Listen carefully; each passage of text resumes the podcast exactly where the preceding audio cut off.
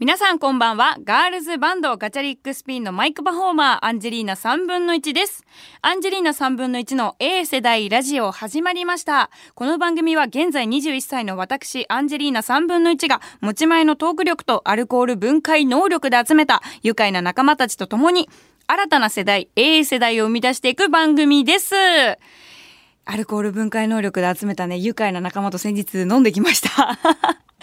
いや、林家太平さんでございますよ。私のお父さん、太平ちゃん。えー、先日ね、ちょっとね、一緒にお仕事する機会がありまして、ちょっとみんなにもワクワクなお仕事の内容を発表できるかな、なんて思っているんですが、ちょっと楽しみに待っていてもらえたらと思うんですけど、そのね、あの、太平ちゃんとのお仕事の後に、太平ちゃんがね、7月の20日まで、あの、新宿の末広亭で鳥をずっとやってたんですね。で、それをそのお仕事の後に見に行かせてもらったのよ文化放送のスタッフさんとでうちの美人社長とで私とで行ったんだけどやっぱ久々に私も最近いろんなお仕事させてもらってて寄席になかなか行けてなかったから新宿末広亭のね寄席に行くことができめちゃくちゃ本当に心が満たされるな楽しいななんて思いながらその寄席にね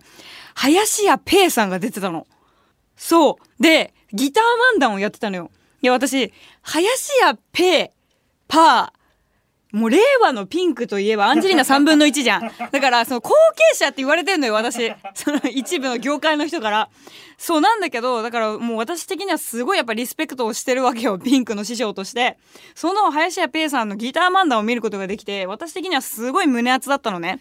でもそりゃそれはもうその日もピンクでギターもピンクだしでやっぱお話しする内容とテンポが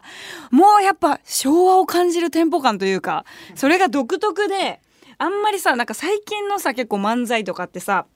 割とスピード感が問われるものが多かったりとかさ、なんか言葉で笑わせるっていうよりは、そのいろんな全部の雰囲気を持って笑わせることが多いじゃない。そのギター漫談っていうのはそのギターの音色、あれまあ奏でる意味あるのかなっていうぐらい、一個の行動を刻みながら、そのギター漫談っていうのはね、漫談をしていくわけなんだけど、もうそれを林家ペイさんのね、やつで見れてすごい、もう私的には胸熱で、で、私、それこそさ、寄せの時とかって帽子かぶってられないのよ。やっぱ後ろの席の人とかがいたら失礼になっちゃうからね、帽子とかかぶってると。そう、だからまあ私一番後ろの隅の席にいたんだけど、帽子外してたのよ。で、外してたから、あら、林家ペイさんに私のピンク色の髪届いてたんじゃないかなと思って。そんなことはどうでもよくてね、その太平ちゃんのね、落語をね、初めて生で見させてもらったんですよ。で、今までこうサブスクだったりとかさ、YouTube だったりとかでもう今見られる世の中になってきたじゃない。で、言うてもさ、やっぱゲストで太平ちゃんが来てくれて、私の番組に出てくれた時のために、こういろいろ私も太平ちゃんの落語を見たりとか、聞いたりっていうのを YouTube だったりサブスクだったりとかでしてたのね。で、そこで触れたことはあったんだけど、生の太平ちゃんの落語を体感することはまだ経験したことがなかったので、今回その末広亭の鳥で太平ちゃんが出てるところを初めて落語してるところを初めてあの肉眼で見たんですがその時にお話ししてたね落語の内容が「やぶ入り」っていうお話をしてたんだけどこれが結構その私の人生と重なるところが結構あるような落語で親子の愛っていうものをあの落語としてお話ししてたのね。で、まあ、そのね、やぶ入りっていうお話が、まあ、もちろん私の説明だとちょっと足りないところもあると思うんだけど、せっかくだったらちょっと内容も知ってほしいからみんなに、軽くざっくり説明すると、息子がね、奉公に出かけるんですよ。で、その奉公から帰ってくるっていうので、その、父親がね、もう本当にすごいそわそわしてすごい楽しみにするのよ、前日の夜。でも眠れないと。もう明日息子が帰ってくる嬉しい嬉しいっていうので、もう1時間ごとに奥さんに、なあ、明日は何を食べさせようか。米を炊いたらどうだ？もうそろそろ米炊いたらどうなんだ？みたいな感じで言って、まだまだ夜中の1時ですよと。まだ帰ってこないし、今ご飯炊いたら冷めちゃうでしょって。で、また1時間後に、なあ、明日はこういうところに行きたくてな、こういうことをしたくてな、なんかこういう景色見せたくてなって、なあ、今何時だって、まだ夜中の2時ですよみたいなノリをずっと繰り返すのね。そんなこんなで、あの、夜が明けて朝になると息子が、立派になった息子が帰ってくるんだけど、その息子がいなかった期間中にね、お父さんがちょっと体を壊しちゃってたのよ。で、それでもう本当に死ぬんじゃないか、自分はもうダメなんじゃないかと思った時に息子に手紙を出すんだけど、そのお手紙の返事が息子から届くのよ。で、その返事がね、もう、まあ本当にすごくね、素敵な内容で、立派な内容だったんだって。で、今までずっと子供だと思ってた息子が、方向先で、そういろいろ成長していろんな体験をして、立派な大人になって手紙をを返してくれたその手紙の内容を見て体調がすごく良くなったと。だからなんかそのお前がいてくれたおかげでお前のこの手紙のおかげで俺はすごくあの体調も良くなってなんかお前の存在があったからこそ俺は生きてられるんだよっていうのを息子に泣きながら伝えるっていうシーンがあるんだけどなんかそこが自分の親子関係にすごく似てて自分のお父さんと私の会話みたいで、なんかすごいそれがグッときちゃって、でもなんかまあ、その落語だからさ、もちろんさ、落としどころがあったりとか、ちょっと笑えるところがあったりとかしてさ、後半は全然またそのお話の内容と一変して、ちょっとシリアスなところがあったりとかもするんだけど、まあ、オチもね、すごいね、オチがね、結構ね、グッときちゃって、で、お父さんが息子を持って、その手紙の内容を話す時のお父さんの、あの、もう感情の入れ方だったり、それを息子の前で、本当にお前がいてくれたからっていうのを伝えるところの、セリフ回しがもう、自分に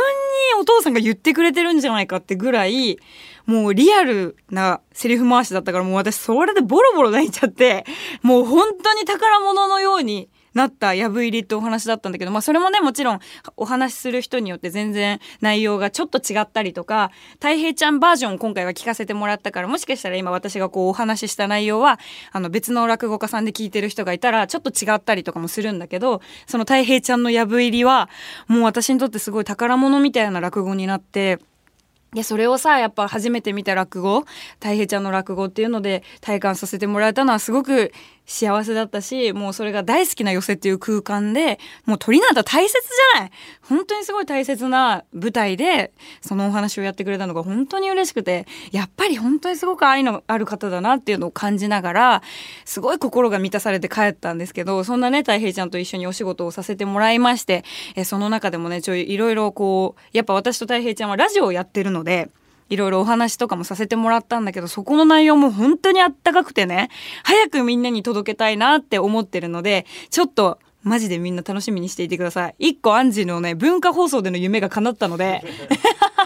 もうこれ匂わせすごいよね。レベルマックスなんだけど、まあ、何、何かは言ってないから、大人には怒られることないと思うんですが、えぜひ、あの、その太平ちゃんとのね、お仕事の内容も楽しみにしていてもらえたらな、なんて思いながら、えー、もうぜひね、みんなにもあの、寄せと落語のもう素晴らしさっていうのも体感してもらいたいな、なんて思いました。まだ私全然初心者だから、もうずっと言ってるんだけど、なんか、本当に落語講談大衆芸能だって伝統芸能ってやっぱ私みたいなさもう全然知らない人が語ることってなかなかできないとは思うんだけどそれでもやっぱ魅力伝えたいなと思ってお話しさせてもらったので ぜひぜひまだ体感したことがない方は寄せに行ってみてもらいたいななんてお話から今日も始めていきたいと思います。それでは行きましょう。アンジェリーナ3分の1の A 世代ラジオ。改めまして、アンジェリーナ3分の1です。もう本当にね、このラジオはね、ちょっとオープニングトークが長かったり、フリートークが長いせいで全然コーナーをやってなかったりして、最近ちょっとツイッターで、ハッシュタグ A 世代ラジオで検索すると、かなり高確率で、コーナーはっていうツイッターがたくさん上がっているんですけど、もちろんコーナーもあります。ただ、今日もやれるかどうかわからないです。とりあえず今話してみて尺の調整をして、あ、コーナーいけそうだったらやるかっていうノリで いつも決めてるんで、いつも私の話が長すぎるがあまりにコーナーができてないだけで、メールもめっちゃ来てるんです。本当に1ヶ月前から紹介してないような メールもめっちゃあるから。マジで申し訳ない。でも、とりあえず今日はちょっとあの話したかったフリートークがあるから話させてもらうんですけど、皆さん、君たちはどう生きるか見ました？私先日見てきたんですよ。で、やっぱさ、すごいもう10年ぶりの宮崎駿さんの新作、ジブリの新作っていうことで、やっぱものすごい映画館が混んでるわけ。で、スクリーンももう何時見ても満員で全部売り切れみたいな感じだったから、どうしようかなみたいな。で、私あんまり人が多すぎる映画館が得意じゃないのよ。結構人から気もらいやすいタイプだから、どうしようかな。めっちゃ見たいし、これ早めに見た方がいいなっていろいろこう考えたあげく、朝一の、あの、ショーに、ショーにじゃないか、朝一の映画に行ってきたんですね。もう午前中9時何分から始まるやつに行ったんだけどもそれでも超満員でで私結構早めにチケット取ったんだけどもう3列目とか言うても後ろの席が全部埋まっちゃってて3列目からしか空いてないからあもうこれ首痛いだろうななんて思いながらもう3列目のチケット取ってで角の席取って行ったんですねやっぱさ事前情報が一切なかったじゃん。君たちはどう生きるか。だからここ10年ぐらいの映画ってさやっぱいろんな SNS が発達してるからさまあもちろん予告にすごく力を入れてる映画もあればさまあなんかそのもう予告を見なくてもやっぱ SNS のこう反応だったりとか感想だったりっていうのでやっぱ溢れ返っちゃっててこう調べてなくてもすごい情報が入ってきちゃう世の中になってたじゃない？この SNS 上 SNS 世界でさ。だから私もこれ事前情報がないから本当に何も入れない状態で楽しみたいなっていう思いがすごく強かったから絶対にツイッター見ないようにしてたのよ。その君たちはどう生きるか関連のツイッターはもうもう即座に見つけた瞬間にあのさいらないよねツイッターのおすすめの機能。マジでいらないの。ごめん。またイーロン・マスクに歯向かうようなこと言っちゃうんだけどさ。もうただでさえ私目つけられてんのにさ また歯向かうようなこと言っちゃうんだけどさあのおすすめ機能マジいらないなって思ってて全然さ見たくもないツイッター超流れてくるじゃん私大好きなのはモフモフ動画とかはいいんだよ。なんか犬のモフモフ動画とか、アヒルが寝ちゃうなーみたいな動画とかはすごい好きなんだけどさ、なんかたまにすごい嫌な、もう事件のお話だったりとかさ、あと動画とかすごい回ってるじゃん。見たくもないやつがさ。あれがすげえ流れてくるからさ、最近おすすめの機能ほんといらねえなって思いながら、もう即座に、まあおすすめがあったからこそ出会えるツイートとかさ、出会える作品とかもあるんだけどさ、大半8割はほんと見たくないツイッターばっか流れてくるから、だからちょっとフォロー中の方に毎回必ずシフトチェンジして、もうそっちしか見ないようにしてるんだけど、まあそんな話は置いといて、そのおすすめの方にも結構いろいろ出てたのよ、情報が。だからもうとにかく見ないようにしてでまあフォローしてる人の中でもやっぱ私結構作家さんだったりとかさいろんな人をフォローしてるからさやっぱ見てる人たちはツイートするじゃない。だからあんま見ないようにしようと思ってちょっとその期間だけミュートさせてもらったりとかしたんだけどさそういう風に私も徹底して映画館に行ったんですよだから初めてこんなに前情報っていうか事前情報がない状態で映画館に行くのがもうなんかある種その行ったことのない国に何の情報もなく行くみたいな まあ、そんな経験したことないんだけど なんかそういうちょっとワクワク冒険みたいな気持ちで映画館に入ってったのよ。でなんかすごいなって感じたのがノート持ってきてる人とかが周りにすごいいてでペンを持ってその映画が始まると同時にメモをバーって取り出す人がめちゃくちゃいたのよ。私の周りに。で、私、下町出身だからさ、下町の映画館で見てるわけよ。え、そんなインテリな人いた？こんな下町にって思うぐらい、みんなメモ取ってて。で、もう、それこそさ、なんかこう、意味深な描写とかがあったら、もう全部情景をメモしたりとか、あとキャラクターの色だったりとか、そういうのを全部メモすんのよ。で、どこのキャラクターがな、どっちの方向から来たとか、もう私も映画見ながらその人のメモ見るのも楽しくなっちゃって、もうちょっと目足りないみたいになってたんだけど、そう、右と左で別のとこ見たいなみたいな感じで思ってたんだけどさ、なんかそんな感じですごいメモ取ってる人とかもいて、で、そんな中ね、こう始まっていくわけじゃん、映画が。で、やっぱ一番初めにすごい映画館から出た瞬間に思ったのは、やっぱりちょっと整理する時間が欲しいと思ったのね自分の中で。でまあ今回その映画の中身とかについては一切私のラジオでも話さないんだけど一回ちょっと整理したいなって思ったのよ。で私のまだその21年生きてきた中のそのなんだろうな世界観だったり価値観だと情報が追いつかないところも結構たくさんあったりとかであこれってどういう意味だったんだろうっていうのをいろいろ考えながら私もいたからとにかく私も劇場から出た瞬間にすごい気になったこといっぱいメモとかして、で、まあその、考察見るのは微妙だなって思いながら、ちょっと一日寝かせてたのよ、そのメモを閉じて。で、やっぱ朝一で見に行ってるから、その日一日オフだったから、その朝一見に行って映画館から出た後になんかこう自分が無気力になってる感じがして全部その情報がこういろんな情報が入ってくるからなんかこう美術展見た後みたいな難しい美術展を見た後みたいになんか、はあ、なんか言葉にしたいんだけどうまく言葉にできない感情がいろいろ溢れてるっていうのでもう私家に帰ってずっと家に閉じこもってたのよその後に。で一日寝かせてそのメモ改めて見た時にいろいろ情報が整理できたりとか自分の中で思うことっていうのも膨らんできたからその途端にねすごい私バーンって思ったのはめちゃくちゃいい映画見たなと思って。で、これが、なんかいろんな人たちのやっぱ感想とかをその後にね、見たのね、劇場から出た後に。なんだけど、やっぱりちょっと理解できないなとか、難しいなって言ってる人たちも結構中にはいっぱいいたんだけど、ある意味私はこれ言語化できない美しさっていうのがあって、この作品の中には。で、言語化できないからこそ、なんか宮崎駿さんが伝えたいものがそこに全部詰まってるというか、で、それを言葉にできないから映画としてアニメーションとしてこの作品出したんじゃないかなっていう。だからその宮崎駿さん自身も言葉にできない感情みたいなのを全部ここの映画の中に詰め込んだんじゃないかなって私は勝手に感じちゃったのね。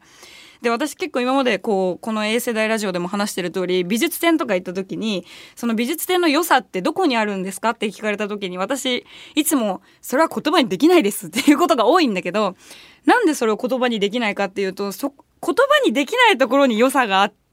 それは見た人にしか感じられない、こう、衝動とか胸のざわめきみたいなのがあって、それが美術の良さだって私はすごい思ってるからこそ、なんかあんまりこう、自分の押し付けた意見っていうのをなかなか言わないようにしてたんだけど、それに近しいものがあって、この映画はその言語化できない芸術に近いなって思ってて、だからすごい美術展見に行った後の、こうすごい、なんか満ちた気持ちと、でもそのうまく消化しきれない気持ちみたいなちょっと複雑な気持ちっていうのが入り混じってたから自分もなんかこうちょっと無気力になるというかその作品にパワーを結構持ってかれたなーなんて思うような映画だったんだけど、なんかこれがね、私がね、なんかいろんな、やっぱ美術作品作るアーティストさんとかもすごい好きだから、いろんな人のやっぱ美術を作ってる人の視点で見る考察がすごく面白くて、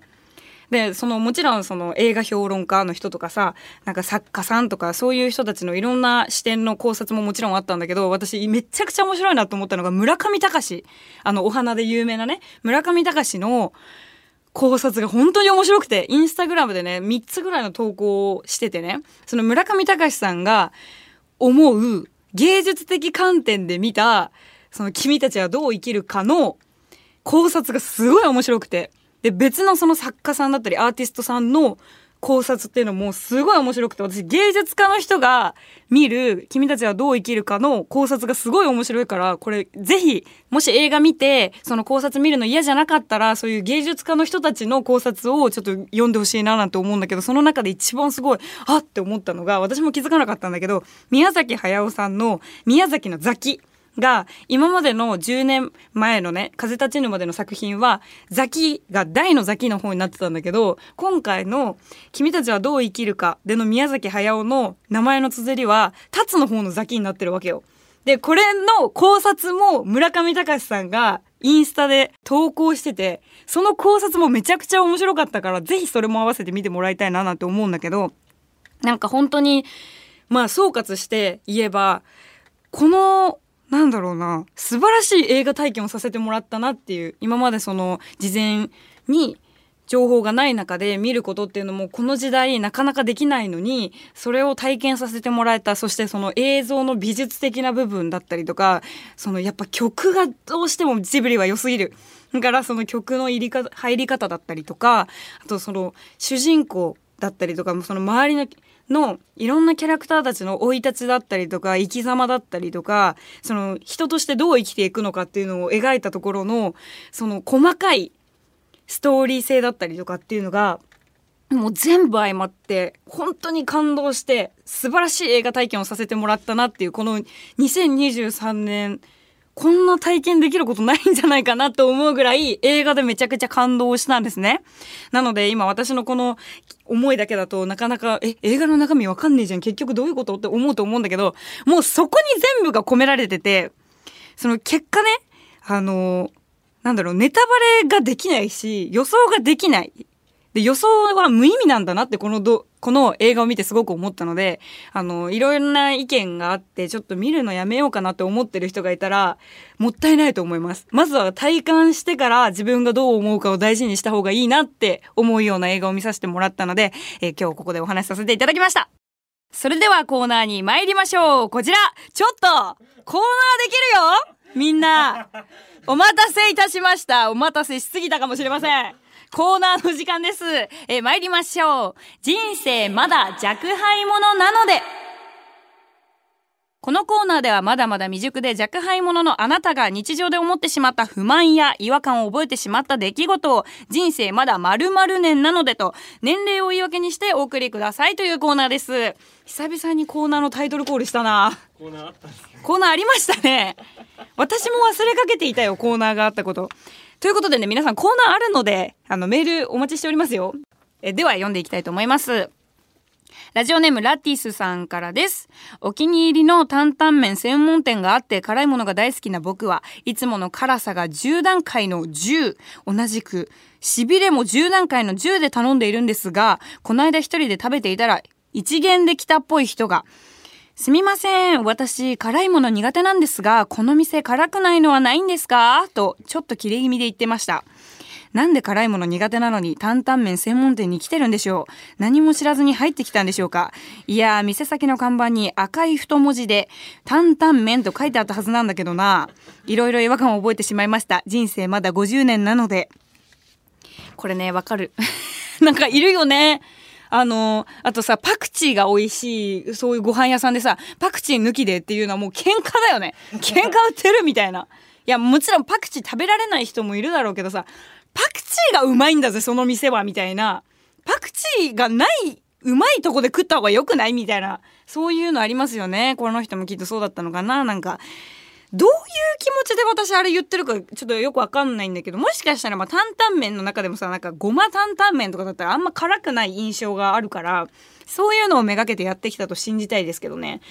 あの、パクチーが美味しいところでパクチー抜くやつみたいな感覚できてたら私もちょっと、うーんってなるけど、あの、すごくない？辛いもの大好きで辛さ10段階の10だよ。同じく痺れも10なんてもう20やん。もういろいろ足して20だけどさ、私辛いの超苦手で。でも大好きなの。味はめっちゃ好きなんだけど、辛いのが得意じゃないのよ。だから、自傷行為的なさ、気持ちがあるのよね。なんか自分で辛いの食べたいから辛いの食べるんだけど、もう辛いのよ、食べると。でもなんか味はさ、美味しいじゃん。だからやっぱキムチとかも私めちゃくちゃ食べたりするし、ま、キムチってあんま辛くないのかな？やっぱ辛いの好きな人からしたら。なんだけどさ、なんか、あの辛いのを平然と食べれるような人になってみたいなっていう。私結構さ、赤辛とかもさ、赤辛鍋ってさ、辛さ選べるじゃん。あれ10、なんとかあるよね？15ぐらいあるよね？ベースが10段階まであって、まあ、そっからもっと辛くしたい人はもう、もうちょい辛くできたりとかもするんだけどさ、なんかあれの私3がもうダメなんですよ。3が限界。4になるともう汗が止まらなくなるわけ。で、結構私その辛いの、もうその下のしびれとかもやばいんだけど、汗が結構出るのね。で、私、めちゃくちゃ代謝がいいんですよ。岩盤浴とか行っても、マジ5分でびっしゃびしゃになるのね。で、岩盤浴ってさ、40度ぐらいだったらさ、大体の人がさ、まあ、30分ぐらいいて、まあ、汗がちょうどいいぐらいに出て気持ちいいぐらいなんだけど、私40度のところにいるのに岩盤浴でだよ。5分でびしゃびしゃになるのよ。マジで代謝がえぐいから、その辛いもの食べると本当にもう火を吹くんじゃないかってぐらい、もう全身、もう毛穴という毛穴から、めちゃくちゃ汗が出るのね。だから私この10なんて食べた日にはもう一口でもう岩盤浴5分ぐらいの汗出るんじゃないかなっていう。すごいね。でも、ほら、お腹にね、あの、こう、刺激が強いから、たまには休んでくださいよ。辛いものを食べるのもね。続いてです。ラジオネームエレガントナノマシンさんからです。先日いきなりハードディスクレコーダーに接続していた外付けハードディスクが壊れてしまい、壊れてしまい、いつか見ようと思ったまま保存していた5年分のドラマやアニメなどの、えー番組がみ全て見られなくなりました。少し前から調子がおかしかったのにまだまだいけるだろうとだましだまし使っていたツケが回ってきたのでしょうか。こうなる前に新しいハードディスクと交換しておけば、えー保存したデータは助かったと思うと悔やんでも悔やみきれません。いつか壊れる時に備えてデータのバックアップは大切だということに気づかされました。人生まだ34年なのでと。わかるよわかる。私もバックアップしてなくてスマホ壊れて死んだから。もう本当にね、あの時のショックや否や。私も携帯ちょっと結構やばかったのよ。で、iPhone ってストレージが溜まってくると警告みたいなのが出るのね。もうストレージがいっぱいだから、あの、買い足すかなんかしてくださいよ、みたいな感じでちょっと喧嘩をして iPhone から言われるんだけどさ。私もずっと騙し騙し使ってたのよ。写真を消したりとかさ、その都度動画消したりとか、アプリ消したりとかしてさ、少しずつストレージの容量を増やしたりとかして頑張ってたんだけど、ある時突然、さよならはやってきました朝起きたら携帯がつかないんです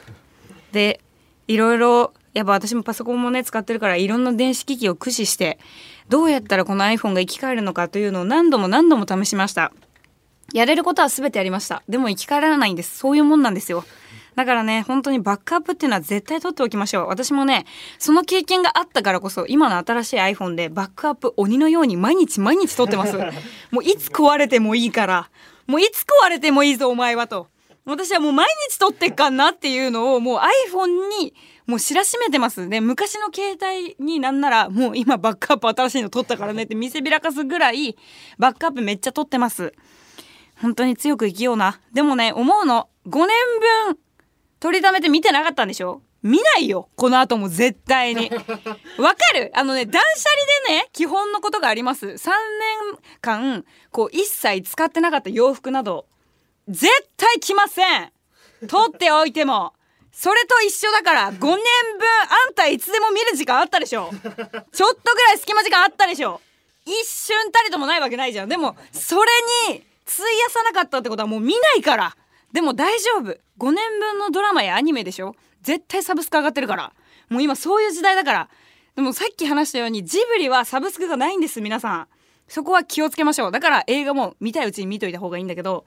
大体はサブスク上がってるからね。もうドラマとかアニメでしょ。大丈夫大丈夫。私も結構ねあのバラエティーとか全部撮る派なんですけどやっぱ TVer 出てから世界変わったもん。